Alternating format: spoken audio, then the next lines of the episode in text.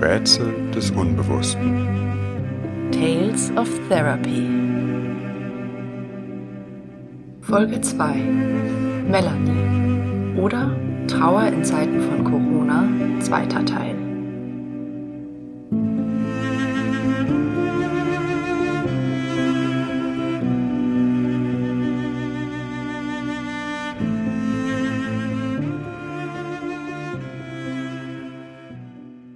Dieser Folge hören wir die Fortsetzung von Melanies Therapiegeschichte.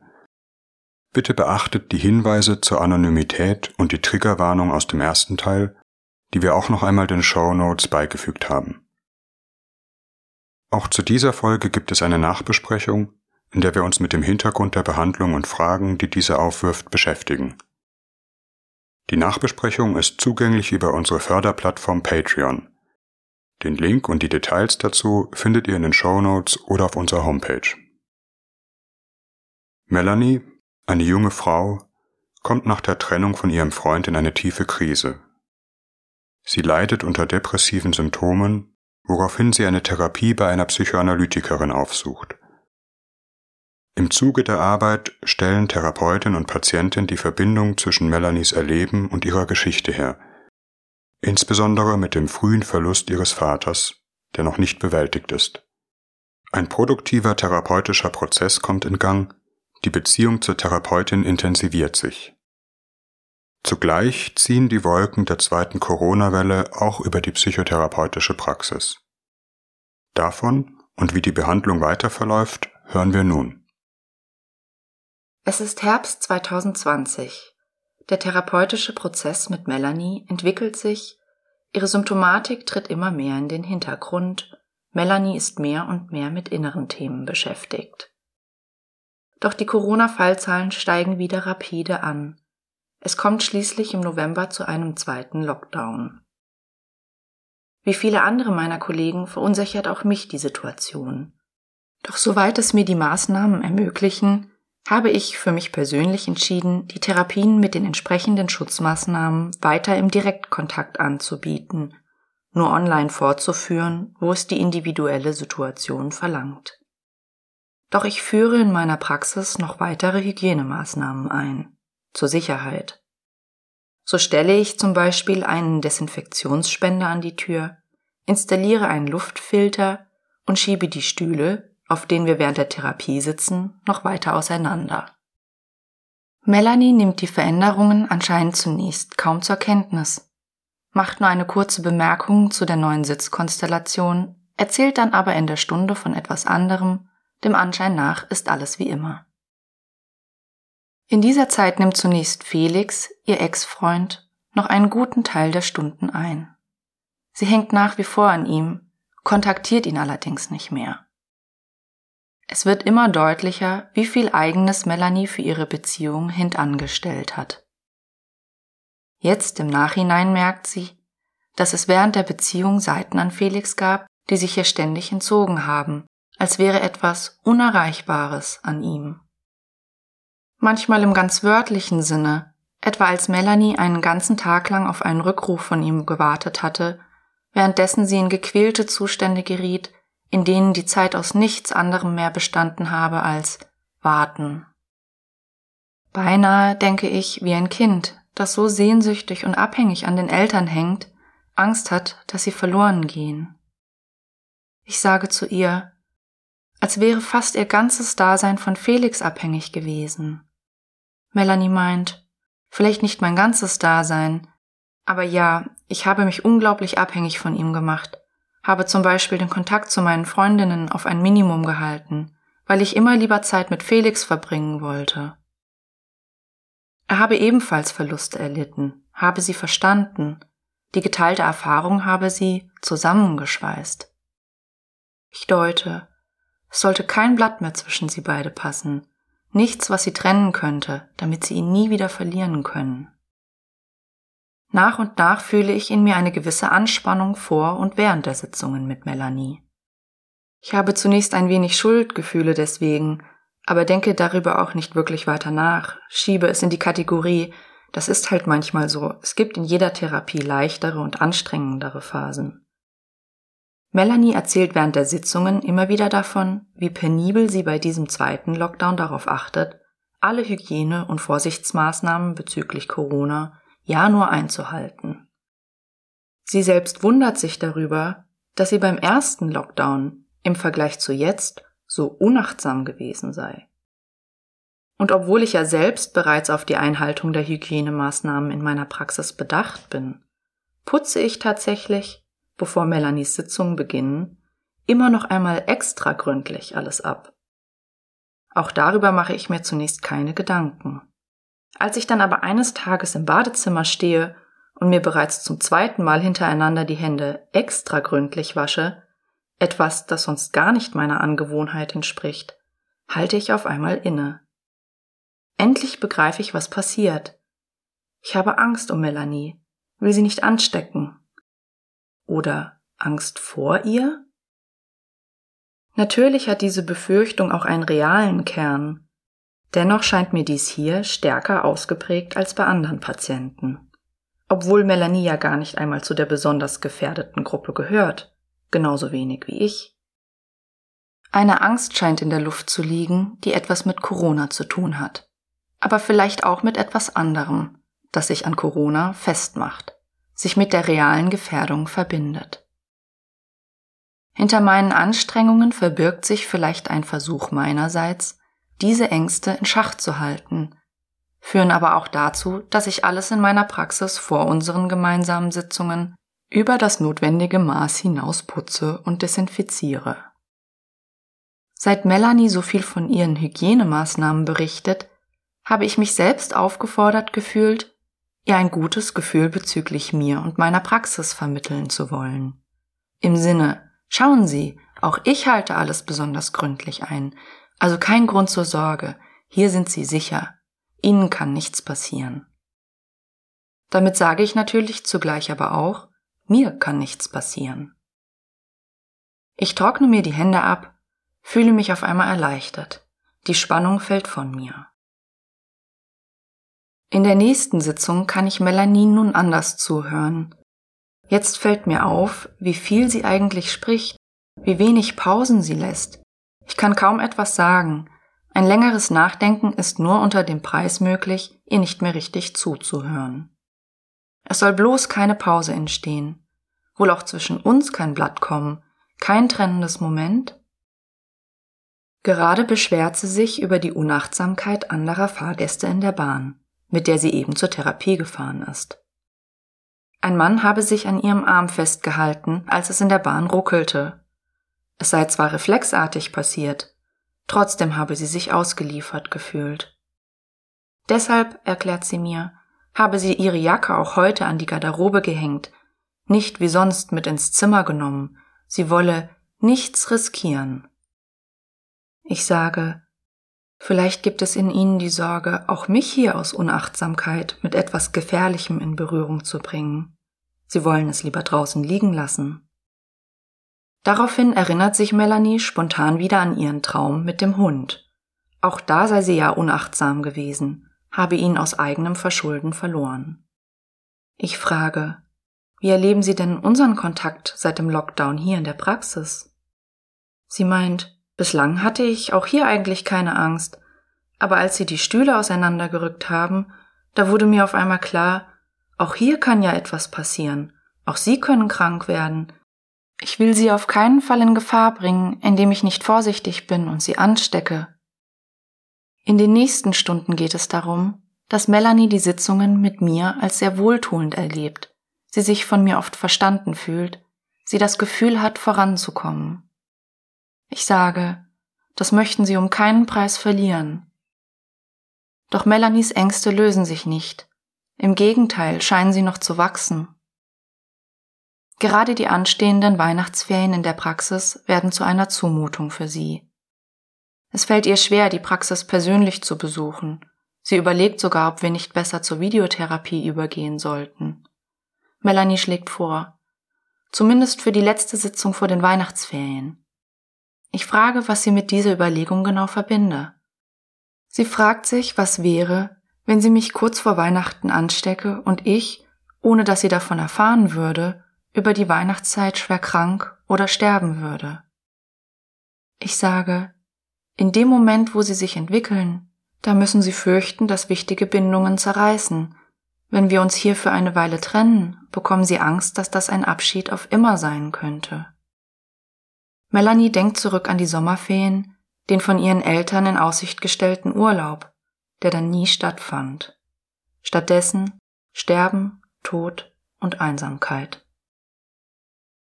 Wenngleich Melanie zum Auftakt der Weihnachtsferien weiterhin ängstlich um mich besorgt ist, beginnt sie langsam auch zu verstehen, wie ihre Verlustängste mit ihren früheren Verlusterfahrungen in Zusammenhang stehen, die reale äußere Bedrohung auf ein inneres Thema trifft. Nach den Weihnachtsferien ist Melanie aufgewühlt. Sie ist erleichtert, mich wohl aufzusehen. Zugleich hat sie sich von mir auch allein gelassen gefühlt. Ihr Kummer und ihre offenen Worte berühren mich. Da habe ich ihnen etwas zugemutet. Melanie stimmt zu.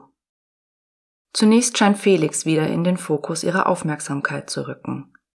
Melanie erzählt, dass sie in den Weihnachtstagen erst überlegt hatte, ihn wieder zu kontaktieren. Doch in der Ferienzeit sei ihr etwas aufgefallen. Wenn es ihr schlecht gegangen sei, habe sie, anders als früher, gar nicht mehr an Felix gedacht, sondern habe sich vorgestellt, was ich in diesem Moment zu ihr sagen würde.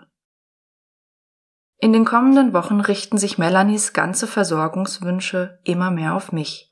Die Therapie wird wichtiger für sie. Wohl auch, weil sie Felix nicht mehr so sehr braucht, findet sie nach und nach eine selbstkritischere Haltung gegenüber ihrer früheren Beziehung mit ihm.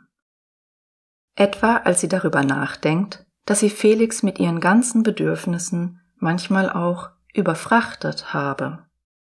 Melanie meint, es gab Tage, an denen fühlte es sich an wie Hauptsache jemand ist für mich da, jemand versteht mich und hört mir zu.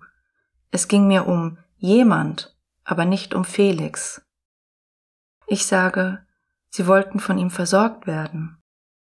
Es wird deutlich, dass Melanie ihre frühere Beziehung auch dazu benutzte, um ihre Bedürfnisse bei Felix zu stillen. Felix scheint zunächst eine väterliche Figur, im Sinne einer ersehnten Person, die sie zu früh verliert. Immer mehr zeichnen sich darin aber auch die Linien einer Beziehungssehnsucht ab, die auch einen mütterlichen Charakter trägt. Etwas, das sie unbewusst an ein mütterliches Gegenüber zu richten scheint. Beruhige mich, still mich, nimm meine Gefühle auf. Eine Sehnsucht, die ja zumindest in der Zeit der größten Not, nach dem Verlust des Vaters, unerfüllt blieb. Wenn sie Stunde um Stunde vor dem Telefon auf den Rückruf von Felix gewartet hatte, so war dies vielleicht ein sehnsüchtiges Warten auf den Vater, der nicht wiederkommt. Aber auch auf eine Mutter, die nicht hört, nicht abnimmt, wohl weil sie selbst jemanden bräuchte, der ihr zuhört. In Melanies Beziehungsgestaltung schwingt der unausgesprochene Appell mit, dass dieser Wunsch endlich erfüllt werde, auch bei mir. Melanie lehnt sich sehr an die Therapie an, die ihr Halt gibt. Manchmal merke ich aber auch mit einem gewissen Befremden, wie schnell sie meine Deutungen annimmt, geradezu darauf zu warten scheint, was ich meine, sie sich meine Gedanken zu eigen macht, ohne selbst noch einmal darüber tiefergehend nachzudenken. Sie will auf eine Einigkeit zwischen uns hinaus, wie sie es häufig ausdrückt, da bin ich ganz bei Ihnen. Ich bekomme in dieser Phase der Therapie das Gefühl, alles hängt von mir ab. Sie wartet mit ihren Themen die Woche zwischen unseren Sitzungen ab, versucht alles in der Stunde unterzubringen. Ich fühle mich bedrängt, scheinbar immer mehr Themen in dieser einen Stunde aufzufangen, Melanie immer mehr geben zu sollen. Zunächst führt das zu einer Art Gegenreaktion in mir. Ich halte mich ein Stück weit mehr zurück, gebe etwa mehr ungesättigte Deutungen, weil ich Melanie zum Nachdenken anregen möchte, was sie, wie ich weiß, ja eigentlich auch sehr gut selber kann. Doch ich merke auch, dass Melanie mehr von der Therapie braucht, sie etwas sucht, während ich gerade drohe, zu einer Mutter zu werden, die zu wenig Zeit für ihr Kind hat, sich belastet fühlt, zurückzieht, darauf bauend, dass das Kind sich über die Woche schon selber versorgen kann. Ich frage mich, ob das gewählte Setting, einmal in der Woche, noch passend ist, nicht eine zweite Stunde hilfreich wäre. Das würde einerseits den Druck nehmen, andererseits ermöglichen, die sich entwickelnde Übertragungsbeziehung noch etwas zugänglicher zu machen. Zugleich würde dies Melanie aber sicherlich noch enger an die Therapie binden. Ohnehin müssen Melanie und ich uns aber Gedanken machen, wie es in der Therapie weitergeht. Es ist inzwischen März. Das bedeutet, das Ende der Kurzzeittherapie taucht am Horizont auf, auch wenn das Kontingent noch bis etwa zum Sommer reichen wird. Melanie erschrickt zunächst sehr, als ich das baldige Auslaufen des bisher beantragten Stundenkontingents anspreche. Sie beginnt zu weinen, was mich wiederum überrascht. Als sie sich wieder fängt, stellt sich heraus, dass sie mich so verstanden habe, dass damit die Therapie innerhalb der nächsten Wochen gänzlich beendet sei. Einmal mehr wird deutlich, wie tiefgreifend das Thema einer plötzlichen und unerwarteten Trennung ihr Lebensgefühl bestimmt.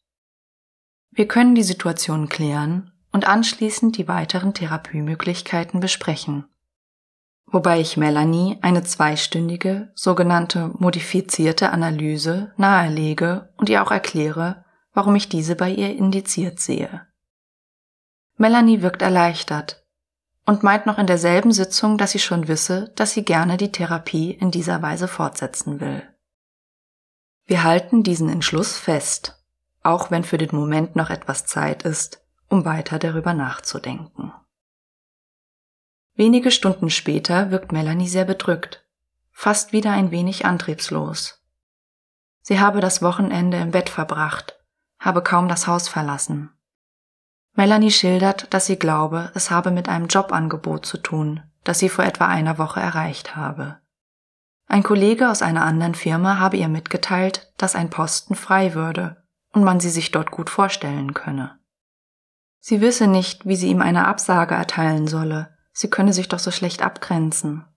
Sie fühle sich ja geschmeichelt und wolle auch keinen schlechten Eindruck hinterlassen, zumal es sich um eine Stelle handele, die in genau dem Bereich liege, der ihr gefalle.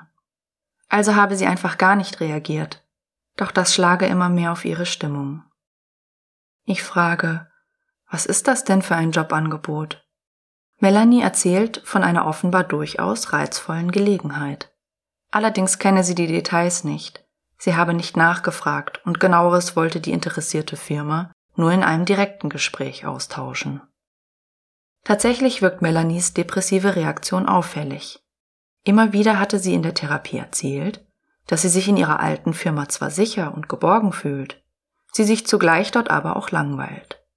Sie ist dankbar für die Ausbildungszeit, aber der ihr zugeteilte Arbeitsbereich interessiert sie nicht. Ich sage, das Angebot der neuen Firma hört sich ja eigentlich erstmal sehr interessant an. Und Sie wollen trotzdem absagen, noch bevor Sie die Details kennen? Melanie antwortet, ja, interessant schon, aber die Firma hat ihren Sitz in einer anderen Stadt. Das heißt, ich müsste wegziehen, und das kann ich nicht. Ich fühle einen Stich der Eifersucht. Mir schießt der Gedanke durch den Kopf, dass Melanie weggehen, damit das Projekt Therapie scheitern könnte. Eine Absage erteilen, denke ich, fällt Melanie vielleicht nicht nur gegenüber der neuen Firma schwer, Vielleicht traut sie sich auch nicht, mir und meinem Analyseangebot eine Absage zu erteilen? Diesen Gedanken zunächst etwas im Wagen haltend, frage ich, Sie können nicht, weil Sie sich hier so gebunden fühlen? Melanie stimmt zu, sagt, sie fühle sich noch nicht bereit, in ein paar Jahren vielleicht. Bis zur nächsten Therapiesitzung wendet sich das Blatt. Melanie berichtet, dass sie die Firma doch noch angeschrieben hat. Nach der Therapie habe sie sich bestärkt gefühlt, dass sie ihr Interesse ja ganz im Unverbindlichen halten kann, sie der Firma ja damit noch nichts versprochen hat. Ich fühle mich hin und her gerissen. Melanie geht es inzwischen zwar besser, doch es ist auch deutlich, dass sie die Therapie noch gut brauchen könnte. Andererseits ist Melanie noch sehr jung, vor kurzem ist sie 22 geworden. Sie über eine Therapie nun so sehr zu binden, wäre das verantwortungsvoll? Eine längere und intensivere Therapie würde vermutlich mehrere Jahre dauern. Ihre depressiven Symptome haben sich ja zumindest schon deutlich gebessert. Sie ist in einem guten Kontakt mit ihren Freunden und kann ganz offenkundig in der Arbeit herausragende Leistungen vorweisen. Doch ihre Fortschritte scheinen mir noch nicht gefestigt. Unter der Oberfläche schlummern noch nicht ausreichend durchgearbeitete Themen, die vielleicht in künftigen Krisensituationen wieder eine depressive Entwicklung befördern können. Ihre Entwicklung in den letzten Monaten hat etwas mit der Erfahrung zu tun, sich an jemanden zu binden, der ihre Gefühle aufnimmt, sie versteht und der zugleich nicht verloren geht, nicht stirbt, sie nicht alleine lässt. Ein Stück Trauerarbeit hat sie über die Weihnachtsferien geleistet, als es ihr gelungen ist, keinen Kontakt zu Felix aufzunehmen, ihre Trauer und Angst auszuhalten, mich nach der Pause aber wohlbehalten wiederzufinden. Aber vielleicht gehört zu diesem Prozess auch die Erfahrung, dass der andere, ich, sie auch gehen lässt, ohne den Versuch, sie festzuhalten, ärgerlich enttäuscht zu werden oder sich getroffen zurückzuziehen. Oder wäre das ein zu schnelles Fortschicken, überhöre ich ihren vielleicht versteckten Wunsch, dass sie eigentlich doch bleiben, im guten Sinne festgehalten werden will. Verbünde ich mich also vorschnell mit ihrer autonomen, leistungsstarken Seite, die weg möchte. Ich gebe keinen Rat, wie sie sich entscheiden soll, versuche zu beschreiben, welche widerstreitenden Gefühle sich in ihr entwickeln. Unser Gespräch kommt auf ihre Mutter, und wiederum auf die Zeit nach dem Tod des Vaters. Melanie habe weggewollt, spätestens nach dem Abitur, ein Jahr ins Ausland und dann in eine andere Stadt, ihre ganze traurige Geschichte hinter sich lassen, etwas Neues beginnen, am besten mit Felix. Aber zugleich habe sie sich durch die Mutter stark gebunden gefühlt. Die Mutter war auf eine stumme Weise niedergeschlagen nach dem Verlust ihres Mannes. Ja, auch manifest depressiv und in der Klinik und Melanie hatte das Gefühl, sie selbst müsse ihrer Mutter etwas von dem geben, was sie verloren habe. Ein Partner, der für sie da ist, zuhört, Dinge regelt und anpackt, damit sie nicht so traurig ist. Ich sage, so besorgt waren sie um ihre Mutter, haben sich bemüht, für sie da zu sein. Die Mutter zu verlassen, wegzugehen, das, hatten sie das Gefühl, können sie ihr nicht zumuten. Aber das bedeutet, dass sie sich einschränken müssen, nicht durch eine Türe gehen können, die doch eigentlich für sie offen steht. Das mache sie wütend, sagt Melanie. Es ist doch eigentlich ihr Leben. Aber eigentlich verlange die Mutter es auch gar nicht von ihr. Habe ja schon vor Beginn ihrer Ausbildung gesagt, Melanie solle nicht wegen ihr in der Stadt bleiben. Auch jetzt sage die Mutter ihr das. Die Mutter hat sich nach ihrer Krise nach dem Tod des Vaters stabilisiert eine Therapie gemacht, eine Stelle gefunden, mit der sie zufrieden ist und einen eigenen Freundeskreis. Für mein Gefühl ist Melanies Mutter darin verantwortungsvoll, auch mütterlich und verständnisvoll.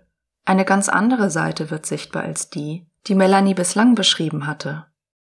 Vielleicht hat sich doch etwas geändert seit der psychischen Krise der Mutter nach dem Tod des Vaters. Melanie sagt, dass sie ihrer Mutter dafür dankbar sei aber sie fühle trotzdem, dass es für die Mutter schwer sein würde, wenn sie weggeht. Zu Felix ziehen konnte sie nur unter der wiederholten Beteuerung, dass sie die Mutter oft besuchen und bald in die neue Stadt holen werde, als eine Art Wiedergutmachung für den Trennungsschmerz, den sie der Mutter zufügt. Sie fühlt sich schuldig. Kann sie das der Mutter antun? Oder macht sie die Mutter dadurch wieder krank, depressiv? In jedem Fall wird sie sehr traurig sein, sagt Melanie. Ich sage, vielleicht ist das ein Dilemma, dass sie sich nicht lösen, weggehen können, ohne den anderen auch traurig zu machen. Aber diese Trauer bedeutet nicht, dass sie es nicht dürfen. Ich beschreibe Melanies Erfahrung, dass den anderen verlassen, eigene Wege gehen, für sie schon einmal ganz real bedeutet hat, den anderen verlieren, sei es an den Tod, sei es an eine Krankheit und sich dafür auch noch schuldig fühlen. Aber es gibt noch eine andere Perspektive. Jemanden zu lieben kann ja auch bedeuten, ihn gehen lassen, auch wenn es weh tut, um seinetwillen und gerade weil man ihn liebt. Ich sage, vielleicht will ihre Mutter ja genau das ausdrücken, wenn sie sagt, bleib nicht meinetwegen in der Stadt. Melanie wirkt berührt und hin und her gerissen, in Bezug auf ihre Mutter und ihre Geschichte aber auch in Bezug auf ihre neue Stelle und die Therapie. In der darauffolgenden Stunde erzählt sie von einem Traum. In diesem ist sie mit ihrem Vater in einem Raum, eine eigene Wohnung, die sie aber nicht kennt. Es ist schon spät, ihr Vater will nach Hause gehen, durch die Tür, aber Melanie hält ihn fest, will ihm noch etwas sagen, obwohl sie das Gefühl hat, eigentlich müsste sie ihn gehen lassen. Ich sage, wir haben beim letzten Mal darüber gesprochen, dass der andere, ihre Mutter, sie nicht gehen lässt vor lauter Trauer. Aber der Traum sagt noch etwas anderes. Auch sie halten den anderen fest.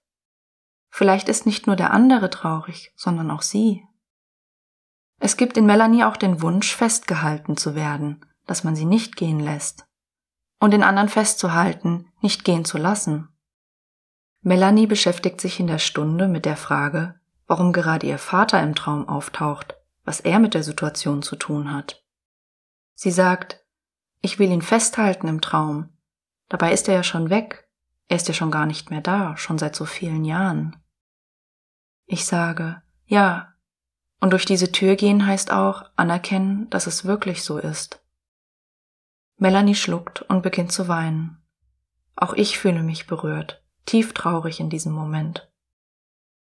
Eine ganze Weile sitzen wir da, in der Stille, nur mit diesem Gefühl im Raum. Schließlich sagt Melanie, dann ist die Familie ganz zerbrochen, Mama alleine in unserem Haus und ich in einer anderen Stadt und Papa ganz weg. Ich antworte, und sie haben immer wieder versucht, das zu reparieren, mit Felix oder dadurch, dass sie ihren eigenen Lebensweg dafür aufgeben, es wieder heil machen. Melanie, heftig sprechend, voller Schmerz. Aber es ist auch nicht fair. Jeder verliert irgendwann seine Eltern, aber das war zu früh. Ich war doch erst 14, hab ihn doch noch gebraucht. Wir wollten doch noch so vieles machen, wegfahren, oder dass er sehen kann, was aus mir wird. Ich sage, ja, das war zu früh, und das ist nicht fair. Wieder beginnt Melanie heftig zu weinen und eine Stille entsteht, die beinahe bis zum Ende der Stunde andauert. Mit einem traurigen Blick, aber auch ein wenig getröstet, verabschiedet sich Melanie. Auch in der nächsten Woche ist ihre Trauer über den Vater, das Empörende, Unerhörte daran in den Stunden spürbar. Trauer und Wut, Schuldgefühl, aber auch Erleichterung. Sie spricht freier als sonst, als würde sich etwas von einem Eis lösen, das sich auf ihre Seele gelegt hatte. Schließlich kommt unser Gespräch einige Stunden später wieder auf die Frage des Stellenwechsels bzw. der Therapieverlängerung. Melanie hat mittlerweile ein konkretes Angebot bekommen, das ihr sehr zusagt. Sie bekäme nicht nur mehr Geld im neuen Job, sondern wäre auch mit Tätigkeiten beauftragt, die ihr sehr gefallen würden. Das heißt aber auch, die Zeit für eine Entscheidung wird drängender, sonst verstreicht das Angebot. Melanie ist weiter hin und her gerissen, aber letztlich setzt sich in ihr doch der Wunsch durch, den sie mir gegenüber äußert. Ich glaube, ich muss das Stellenangebot annehmen. Nein, ich muss nicht, aber ich will. Es ist eine Chance, eine Tür, die offen steht. Und ich würde mich nicht gut fühlen, es mir nicht verzeihen können, wenn ich da nicht durchgehe. Ich sage, ja, dann müssen Sie das vielleicht. Ich merke, wie mich Ihre Entscheidung traurig macht, auch ein wenig enttäuscht. Ich hätte gerne mit ihr weitergearbeitet, Sicherlich sind auch noch einige Dinge für den therapeutischen Prozess offen. Aber zugleich freue ich mich für sie, für die Perspektiven, die ihr offen stehen, aber auch, dass es ihr möglich ist, sie wahrzunehmen, durch die Tür zu gehen. Nicht in die Arme von Felix, wie beim letzten Abschied, um das Verlorene vermeintlich wieder heil zu machen, sondern um etwas zu machen, das ihr eigenes ist. Ihre Entscheidung verfestigt sich, Schließlich sagt sie dem neuen Arbeitgeber zu. Ihr Stellenantritt ist im Herbst. Es ist also noch ein wenig Zeit. Wir haben auch noch einige Therapiestunden in unserem Kontingent. Melanie beschäftigt sich damit, wie ich ihre Entscheidung empfinde. Ob ich sie als undankbar erlebe? Ich hätte ihr so viel geholfen und jetzt gehe sie einfach weg. Auch hier kehrt das Moment eines schuldhaften Abschieds wieder. Das Gehen als Zurücklassen, die Verlassene bleibt mit leeren Händen. Ich sage, vielleicht ist es ja gerade das, was Sie mir geben können, Ihre Entwicklung. Und die heißt, dass Sie die Stelle antreten. Ich sage aber auch, vielleicht ist ja beides wichtig. Ich soll schon traurig sein, wenn die Therapie mit Ihnen endet. Aber nicht so sehr, dass ich mich nicht auch über Ihren neuen Weg freuen könnte. Melanie ist erleichtert, als sie merkt, dass ich ihr nicht böse bin, nicht gekränkt oder von ihr enttäuscht, sondern mich wirklich für sie freuen kann, wenngleich mit einem weinenden Auge. Aber das heißt ja auch, dass zwischen uns eine emotional bedeutsame Beziehung entstanden ist. Auch Melanie ist traurig, aber auch voller Vorfreude, sucht nach einer Wohnung ab September und malt sich aus, wie sie die Wohnung einrichten wird, ist gespannt auf die neue Stadt. In einer der letzten Sitzungen bringt Melanie noch einmal einen Traum mit. Sie steht in der Küche, neben ihr ist ihr Vater. Er ist in seiner alten Bäckersuniform, hat ihr Brot gebacken, so wie er dies früher tatsächlich oft gemacht habe. Dann sitzen beide am Küchentisch, essen und genießen das frische, noch warme Brot. Keiner der beiden spricht im Traum. Die Atmosphäre ist traurig, aber auch friedlich. Zu dem Traum fällt Melanie ein, ich halte meinen Vater nicht fest wie in dem anderen Traum. Wenn ich jetzt im Wachen den Traum vervollständigen könnte, dann würde das Ende lauten, mein Vater steht auf und geht durch die Tür. Ich antworte, oder sie. Ja, ich gehe durch die Tür, sagt Melanie. Aber sie nimmt doch etwas mit, behält etwas Gutes in sich, das Brot vom Vater, das vielleicht auch in der Therapie gebacken wurde. Wir verabschieden uns schließlich vor meinen Pfingstferien. Wir haben nun beinahe ein Jahr zusammengearbeitet. Melanie dankt mir, wirkt traurig, aber auch gefasst. Wir vereinbaren, dass sie sich wieder melden kann, wenn es nötig ist. Meine Tür steht ihnen offen. Ich bin noch eine ganze Weile traurig und nachdenklich, nachdem sie gegangen ist und fühle mich jetzt tatsächlich ein wenig zurückgelassen, aber auch zufrieden mit unserer gemeinsamen Arbeit. Vor dem neuen Stellenantritt hat Melanie noch etwas Zeit, hat noch genügend Resturlaub bei ihrem alten Arbeitgeber. Sie plant eine Reise ins Ausland mit einer Freundin und dafür möchte sie auch etwas Geld vom Konto nehmen, das ihr Vater ihr überlassen hat.